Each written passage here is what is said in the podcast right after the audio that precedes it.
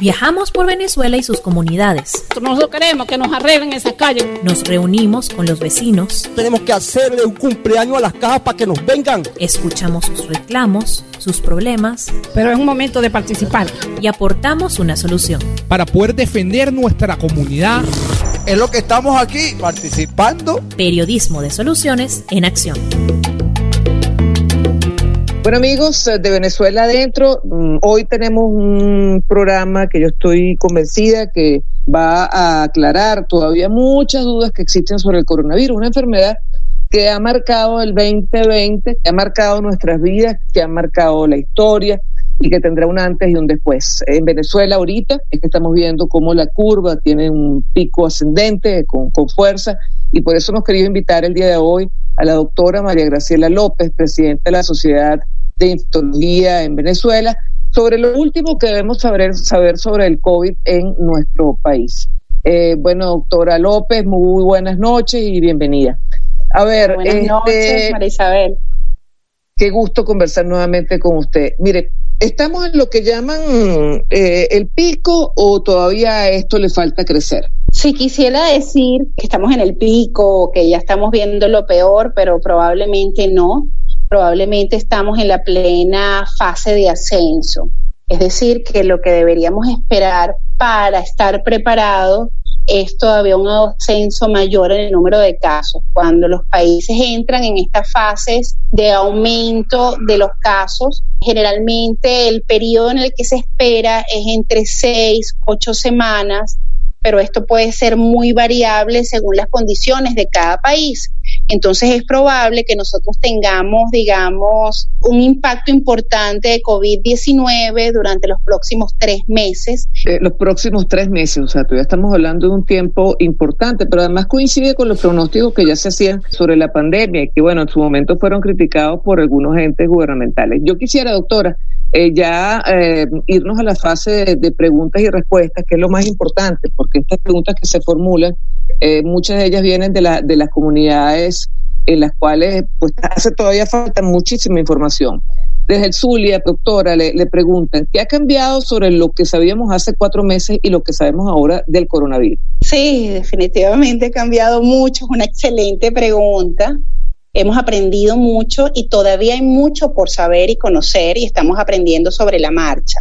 Al principio, bueno, sabíamos que era una enfermedad, no teníamos dudas. Al principio si había pacientes asintomáticos, es decir, el rol de la persona que tenía el virus, pero no tenía la enfermedad o no tenía las manifestaciones clínicas. Hoy tenemos claridad que hay un porcentaje que no es despreciable de la población y, tenemos evidencias muy importantes, incluso de un crucero, donde más del 50% de los afectados eran asintomáticos, es decir, eh, hay muchas personas, eh, para darle sentido práctico a esto, muchas personas pueden estar hoy en la calle sin manifestaciones clínicas de COVID-19 y portar el virus y ser capaz de transmitir el virus. Esa, esa es una, digamos, de, de, de, los aprendizajes, de los aprendizajes que hemos tenido en todo este tiempo.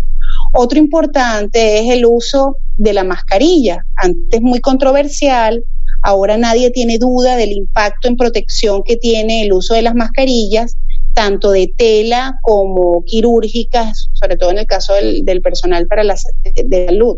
Recordemos que al principio la Organización Mundial de la Salud, bueno, no era muy contundente con el uso de la mascarilla a no ser para personal de salud. Ahora sabemos que todas las personas deben utilizar mascarilla. Otro de los, digamos, cambios o, o, conocimientos que estamos adquiriendo todavía no está realmente muy definido es el rol o la transmisión por aerosoles.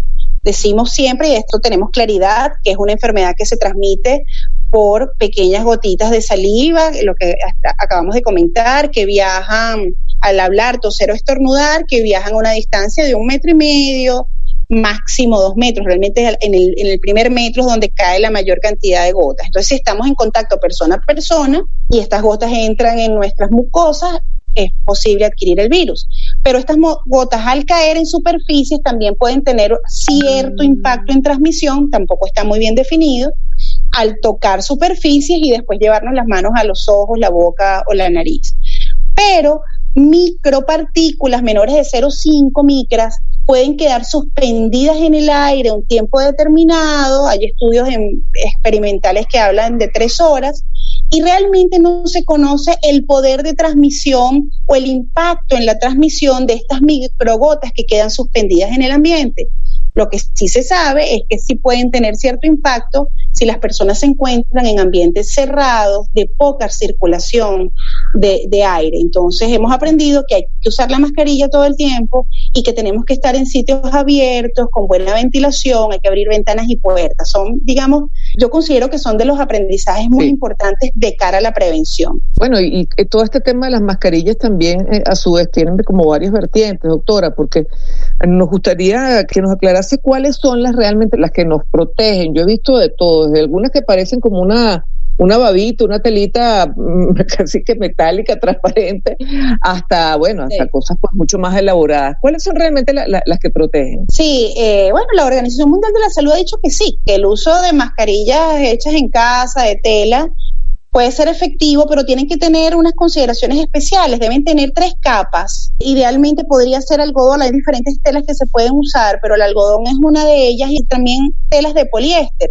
Entonces tratar de utilizar tres capas e incluso combinar las telas para hacer una mayor protección. Entonces podría utilizar telas que tenga poliéster, en el medio una tela que puede ser algodón y otra tela de poliéster. Es decir, trate de que tenga tres capas esa mascarilla para realmente tener una protección efectiva. No funcionan mascarillas hechas, por ejemplo, de lino, telas en las cuales se vea un tejido que no sea muy cerrado, sino abierto, porque no estamos haciendo definitivamente el, filtrado que queremos de esta secreción respiratoria. También, doctora, le están preguntando desde Aragua, Sorabi. Buenas noches, Aragua. ¿Cuál es el efecto que produce la dexametasona en pacientes con COVID-19 y cuál es el avance de la vacuna? Sí, la dexametasona es un esteroide, es un antiinflamatorio que se ha visto en diferentes estudios que tiene algún efecto, sí, en la mejoría de los pacientes, sobre todo en aquellos pacientes con insuficiencia respiratoria que van, digamos que tienen ya un estado un poco más avanzado de enfermedad o que ya ameritan cuidados intensivos. Tiene eventos adversos, se han visto eventos adversos que han sido importantes, el esteroide tiene efectos secundarios, puede aumentar la glicemia, es decir, el azúcar en la sangre, puede aumentar la tensión, puede haber descompensación de diabetes, es decir, son medicamentos que hay que usarlos, saber cómo usarlos y cuándo usarlos. También le preguntan, doctora, si se sabe ya la tasa de transmisión del virus de una persona sintomática y si constituyen un, peligro. Sí, bueno, lo que sabemos es que hay un índice de transmisibilidad de este virus que es variable y va a depender de las condiciones en las cuales se encuentren las personas. Entonces, hay una media que estamos hablando de 2.5 o 2, es decir, una persona con el virus es capaz de, transmitirlo a dos o tres personas que se encuentren en su entorno. Eso es lo que conocemos en relación a su, a su transmisibilidad, este índice. Sin embargo, esto puede aumentar en condiciones de hacinamiento, por ejemplo, y hay estudios que han hablado hasta de 5 de este índice de transmisibilidad y 5 en ambientes muy cerrados donde hay definitivamente hacinamiento o puede disminuir a menos de uno y estos son los países que han mostrado un control de la pandemia o de la tasa de crecimiento de sus casos. Cuando dejan de crecer los casos es porque este índice bajó a menos de uno y es el objetivo en relación al control. También le preguntan desde el sector La Arenosa de Barinas, bueno, trato de reiterar el tema del desarrollo de la vacuna contra el coronavirus. ¿Usted cree, y aquí le agrego yo, es posible que tengamos ya una vacuna a finales del 2020, doctora?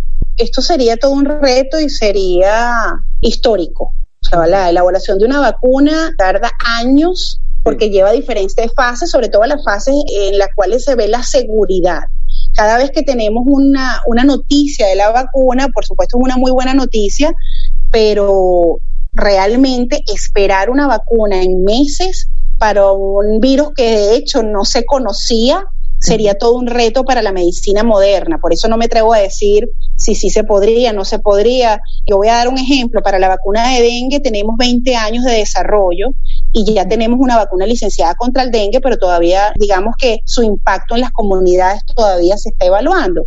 Y fueron 20 años de desarrollo. Tenemos esperanzas puestas en la vacuna, ¿cómo no? Pero creo que hay que esperar y, sería toda una noticia desde el punto de vista de avances de la medicina si tuviéramos una vacuna este año. Sí, Jesús Vázquez le pregunta, he leído sobre casos de personas que sin presentar síntomas tienen daños en los tejidos pulmonares, incluso morir por ello. ¿Es posible que haya muerte de personas sin síntomas por tener el virus sin manifestación? No, lo que hemos visto eh, en los pacientes es que el paciente hace síntomas de enfermedad. El que tiene una enfermedad respiratoria severa hace síntomas previos, hace tos, generalmente hace fiebre, hace fatiga. Es decir, estos casos de una persona que se sentía perfecta y en minutos hace una insuficiencia respiratoria no es lo que se ve normalmente. Estamos hablando, digamos, de, de la gran mayoría de los casos, más del 80, 90%. ¿Sabe qué ha pasado con los laboratorios para pruebas PCR que se activarían en el ¿Cuántas pruebas PCR se hacen diariamente en el país? Y si solo las está haciendo el Instituto de Higiene Rafael Rangel. Sí, eh, lamentablemente la PCR, que es la reacción de cadena polimerasa, la prueba de estándar de oro para el diagnóstico de COVID-19, nada más se está haciendo en el Instituto Nacional de Higiene. Hay un pequeño núcleo de este centro, pero sí, nada más está centralizada. Por tal razón, los resultados los estamos obteniendo en mucho más tiempo del esperable, del deseado. Y bueno, estamos viendo que sí, que hay un colapso desde el punto de vista, no nada más en el resultado, sino en la toma de la muestra. A veces se esperan tres, cuatro días para que se tome la muestra y después una semana o dos para obtener el resultado. Es decir, pasan tres semanas sin que la persona sepa de sus resultados. Le preguntan desde Guanare, los apamates, ¿cuál es el tratamiento para COVID-19 estándar que se aplica en Venezuela? ¿Es igual en las clínicas que en los CDI o, también en los hospitales Centinela? Sí, el tratamiento es el mismo, el tratamiento que se está, que es el que es el que dio la pauta el Ministerio de Poder Popular para la Salud, que es cloroquina, eh, los casos donde hay insuficiencia respiratoria es la combinación de cloroquina más un antiviral que se llama lopinavir ritonavir. Ellos, eh, digamos, insisten en el uso de interferón en los pacientes severamente enfermos y ese es básicamente el esquema y lo que hace el médico es, según la clínica del paciente, poner uno u otro medicamento, pero no hay un tratamiento diferente en la práctica pública o privada. Desde Nueva Esparta le preguntan, se sabe que el coronavirus daña los pulmones, pero hay información de si daña otros órganos tipo el cerebro. Sí, sabemos que el coronavirus produce una enfermedad que es sistémica, es decir, es generalizada. Básicamente, digamos, sus células diana, como lo decimos en medicina, o sus células específicamente donde él ataca son las pulmonares, pero también puede atacar las células renales, por ejemplo, las células cardíacas, que lo vemos más en niños. En niños hay manifestaciones gastrointestinales, por lo que sabemos entonces que hay, se involucra el enterocito y se han descrito alteraciones del sistema nervioso central. Esta pregunta que le hace Dianile desde, desde es interesante. ¿Qué tan cierto es que las personas que sufren asma o enfermedades respiratorias no pueden utilizar el tapabocas. ¿Hay algún tipo de contraindicación para estas personas que sufren de asma? Si una persona tiene dificultad respiratoria, no va a tolerar el uso de la mascarilla. Entonces, si hay dificultad respiratoria, si hay alguna enfermedad en el momento, de hecho, el paciente con COVID-19 poco soporta tener la mascarilla, de hecho, necesita oxígeno muchos de ellos. Pero si es una persona asmática que no está en crisis, debe usar la mascarilla. Entonces, eh, yo creo que no hay que buscar excusas para no usarla, sino todas las razones para usarla, que es la protección. ¿Cómo ve usted esta pregunta? Se la hace Mari desde Carabobo. ¿Cómo ve usted el mecanismo 7 más 7? ¿Cree usted que agrava la situación o por el contrario, pues mm, eh, es una, buena, una buena metodología? Bueno, mm, eh, yo creo que es compleja la pregunta y la respuesta, porque nosotros tenemos ya cuatro meses de pandemia, cuatro meses eh, de cuarentena, bueno, ya creo que un mes de esta intermitencia de diferentes esquemas y estos esquemas tienen que ser evaluados muy dinámicamente. Ha sido muy largo todo el periodo, digamos, en el cual hemos tratado de evitar este ascenso de la curva que ya tenemos, pero además vivimos en un país en la cual la mayoría de las personas viven de su economía del día a día. Entonces, a los tomadores de, decisión le va a tocar hacer un equilibrio entre disminuir la transmisión y poder en algún momento palear o fomentar la economía de alguna manera pero lo que se requiere aquí realmente es un apoyo económico a estas personas que viven de esta economía informal. Hasta ahora decir siete días de trabajo en este momento de ascenso de la curva desde el punto de vista médico no lo veo para nada pertinente y deberíamos extremar las medidas de distanciamiento físico, eh, lavado de manos, uso de las mascarillas, porque definitivamente el ascenso del número de casos está impactando de manera muy importante al sistema público de salud y al privado. Esto es interesante, doctora, desde Alto Barinas. ¿Qué es una mutación viral? ¿Existe una mutación en el virus actualmente? Eh, bueno, se ha descrito, fíjate que sí es algo bien interesante. En principio, entender, todos los virus mutan, unos más, otros menos. El virus, el SARS-CoV-2 no es de los virus que más muten, pero definitivamente sí se han descrito mutaciones desde el virus descrito originalmente. Y esta mutación, eh, de hecho hay descripción de al menos dos virus, es el mismo SARS-CoV-2 pero con diferentes cambios en su, en su genética, se han descrito dos en Venezuela. ¿Ok? pero no, digamos, no tenemos ningún conocimiento que estos cambios menores del virus hayan impactado a la dinámica de la pandemia en Venezuela. Entonces esto sí hay que tenerlo bien, bien presente. Doctora, desde Yaracuy, ¿cuáles son los síntomas, si es que hay síntomas, algún tipo de síntomas leves en los pacientes asintomáticos? El asintomático, tal cual como muy bien dice, no tiene síntomas, pero hay unos síntomas que se están describiendo, se describieron ya que son muy sutiles y que pueden anteceder al inicio de los síntomas, que más, más importantes, como son la pérdida del olfato y la pérdida del gusto. Eh, creo que eh, son los síntomas que pueden pasar desapercibidos y los que tenemos que estar más atentos a la hora que ocurra. Desde el Zulia, Francisco le pregunta, algunas personas insisten que lo mejor para la prevención son los tecitos de malojillo u otros. Eh, por supuesto, si yo me siento mal, me duele la garganta y me tomo algo tibiecito, puede ser que yo sienta alivio, pero no tiene ningún efecto en eliminar el virus de las células. Es decir, los antigripales, los test, eh, nos alivian los síntomas, pero no definitivamente son un tratamiento específico. Y sí, si tenemos malestar general, si tenemos dolor de cabeza, si tengo dolor de garganta, entonces uno toma un, analgésico, nos mantenemos bien hidratados, tomamos té calientes. Estoy hablando de los adultos, los niños no deben tomar ningún tipo de bebida eh, de estas consideradas como natural, porque los niños los podemos intoxicar con estos test pero en el caso de los adultos sí se puede sentir aliviado, pero no es tratamiento específico de COVID-19. Desde Carabobo le preguntan, ¿funciona el dióxido de cloro para el COVID-19 y qué hacer si tenemos los síntomas iniciales? Y la respuesta contundente es no. El dióxido de cloro fue señalado por la FDA en el 2010 como un producto químico tóxico, es utilizado como un blanqueador en fábricas y podría tener eventos adversos que podrían ser serios que van desde arritmias cardíacas, problemas hematológicos como anemia, puede producir diarrea, vómitos eh, incoercibles, es decir, es un químico, es un producto químico, no es un tratamiento en absoluto para el SARS-CoV-2 ni para ninguna otra enfermedad. También desde Barines le pregunta, si una persona con padecimientos como diabetes, hipertensión u otra enfermedad base es asintomática, puede tener riesgo de complicaciones de salud posteriormente. Yo diría que, bueno, inicialmente incluso, ¿cuáles serían los riesgos para una persona con diabetes o hipertensión? Sí, eh, el que es asintomático es asintomático y hay personas con factores de riesgo que son asintomáticos y no se enfermaron y este virus, hasta donde conocemos hoy, no da cronicidad.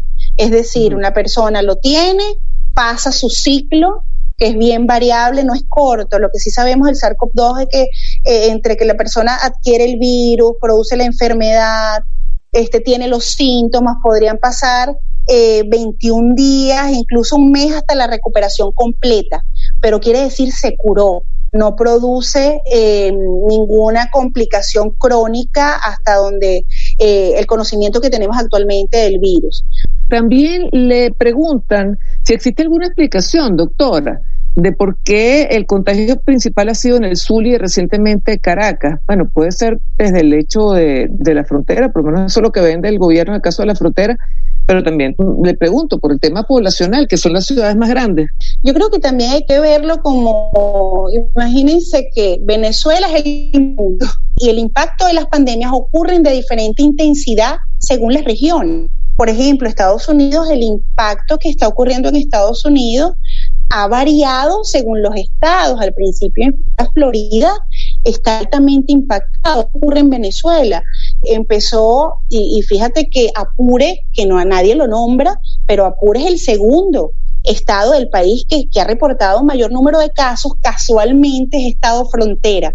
Evidentemente sí, estar en frontera puede tener un efecto porque están entrando personas a través de fronteras, pero además eh, son las características propias del Estado, el cumplimiento de la cuarentena previa, quiere decir, hay una serie de factores que no es un único factor, que no es nada más estar en frontera, sino es probablemente sí este intercambio que hubo en los mercados, el escaso cumplimiento en las cuarentenas en los sectores populares, pero en Miranda, por ejemplo, puede ser que no se cumplían las cuarentenas porque la gente empezó a reunirse en familias, y lo pongo entre comillas, o con amigos, pensando que no tenía riesgo de esa manera, y estamos viendo muchas de las personas que se están hospitalizando hoy en el estado de Miranda refieren haber asistido a algún evento social, sea familiar o con amigos. Fíjese, doctora, eh, le preguntan, eh, este, hay dos preguntas relacionadas con lo mismo, si el COVID repite en personas que, que ya han sido contagiadas o crean ya inmunidad, las personas que, que han pasado por la enfermedad.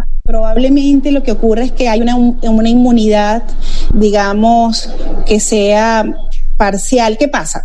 Eh, voy a explicar un poco el tema de la inmunidad. Se ha visto que personas que han tenido la enfermedad y que después han tenido pruebas de PCR negativas, al repetir de alguna manera las PCR, han salido pruebas positivas. Entonces esto produjo cierta alarma en relación a pensar que no había inmunidad y una persona con COVID-19 podría adquirir nuevamente la enfermedad y lo que ocurre probablemente es que al hacer pruebas y estas pruebas resulten positivas es porque se detecten pequeños fragmentos del virus que no sean infectantes. Este en principio es así. Se ha visto que las personas que tienen la enfermedad, sobre todo los que tienen enfermedad severa, son capaces de producir inmunoglobulinas, es decir, defensas, anticuerpos, pero todavía estamos como muy precoces dentro de esta enfermedad para definir la duración de los anticuerpos. Recordemos que, bueno, que tenemos siete meses conociendo al SARS-CoV-2, es decir, no podemos hablar de inmunidad a largo plazo y tendríamos que esperar que pase el tiempo para tener la, respuesta precisa a esta pregunta. Le pregunta que qué casos es recomendable acudir al médico hay mucha gente, bueno, que por esto de que este, los llevan a un CDI o los aparta, pues está ocultando la, enfermedad. Pero ¿qué casos serían ya los, los inevitables para que una persona acuda al médico? Bueno, yo creo que una persona que tiene síntomas respiratorios, fiebre alta, eh, no todos los pacientes tienen fiebre, pero en los adultos eh, este síntoma es muy importante tos seca y dificultad respiratoria, sobre todo el tema de la dificultad respiratoria, por supuesto no hay que dudar acudir al médico. La recomendación es que usted si tiene un médico de cabecera entre en contacto con su médico si empieza a tener sintomatología respiratoria y entender que no es nada más síntomas respiratorios, sobre todo los adultos jóvenes y niños podrían tener diarreas, dolor abdominal, vómitos o erupciones en la piel. Podría haber una erupción que asemeje incluso una alergia. Y entonces, ante la presencia de estos síntomas, es muy importante la consulta al médico. Y si me preguntan, ah, bueno, pero ¿cuál, ¿cuál síntoma es muy importante y no hay que dejar de asistir al médico? Por supuesto, dificultad para respirar.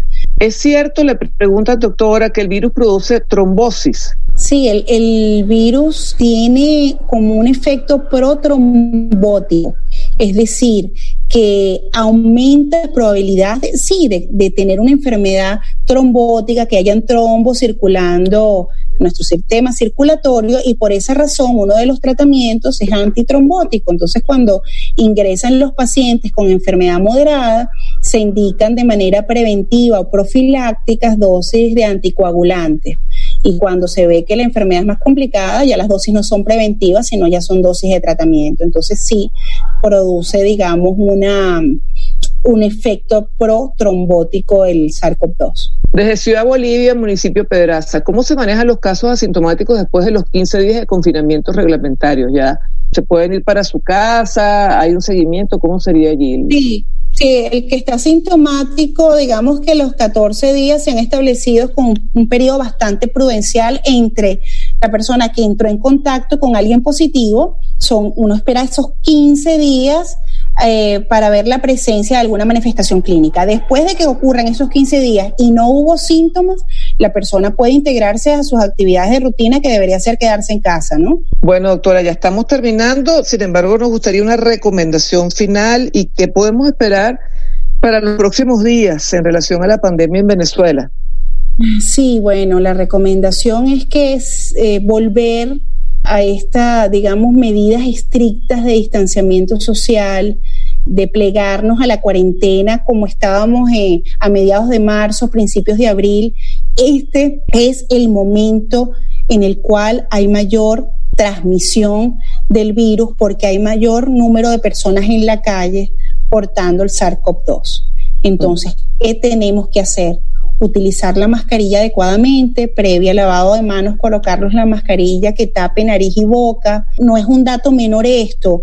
E, e, en estos pequeños detalles puede ir la transmisión o no. Hay que mantenerse a una distancia superior a un metro y por favor no se relaje, no relaje estas medidas preventivas cuando está con colegas. Mantenga el lavado de manos frecuente, mucho más frecuente de lo normal, con agua y jabón. Y si no tiene la posibilidad de agua y jabón, utilice el gel alcoholado cada vez que entra en contacto con superficies, muchas más veces al día, lávese muy bien las manos cuando llegue a su casa. Hay que protegerse nariz y boca. La Organización Mundial de la Salud no se ha eh, eh, pronunciado en relación a la protección ocular. Si me permiten una recomendación, esto es personal, si pueden tener protección ocular, muchísimo mejor. Yo creo que es el momento de cuidarnos y de cuidar a nuestros seres queridos. Las estadísticas nos alcanzaron, la realidad nos alcanzó eh, COVID-19 está en Venezuela, estamos en plena fase de ascenso el número de casos y nos toca ser muy rigurosos en el cumplimiento de estas medidas. Yo le hago una última pregunta que es preocupante, según lo que hemos leído. ¿Hay suficientes unidades de cuidado crítico en el país? No, la respuesta es no. Cuando hablamos de suficiente, todos los países, incluso con sistemas de salud muy robustos, tuvieron que aumentar sus capacidades de camas de atención y de unidades de cuidados intensivos. Para hablar de un número, estamos hablando de una probabilidad de 50% de salir airosos y 50% de que no. Entonces nuestras esperanzas en relación al control no pueden ir en, las unidades de cuidados intensivos o las camas disponibles y tenemos que irnos muchísimo más hacia la prevención. Eh, se ha dicho una frase muy que, que hemos palpado y es cierta. No hay medida suficiente en una pandemia no hay medidas preventivas suficientes. Es decir, siempre nos quedamos por debajo y no, es, y no estoy hablando de la situación venezolana, sino la situación del mundo, porque las dimensiones de una pandemia ante un virus desconocido en el cual ningún eh, persona, ninguna persona tiene inmunidad, eh, es muy, muy importante. Es decir, todos somos susceptibles. Imagínense si un gran número de personas se enferma a la vez, no hay capacidad de un sistema público de salud para contenerlo.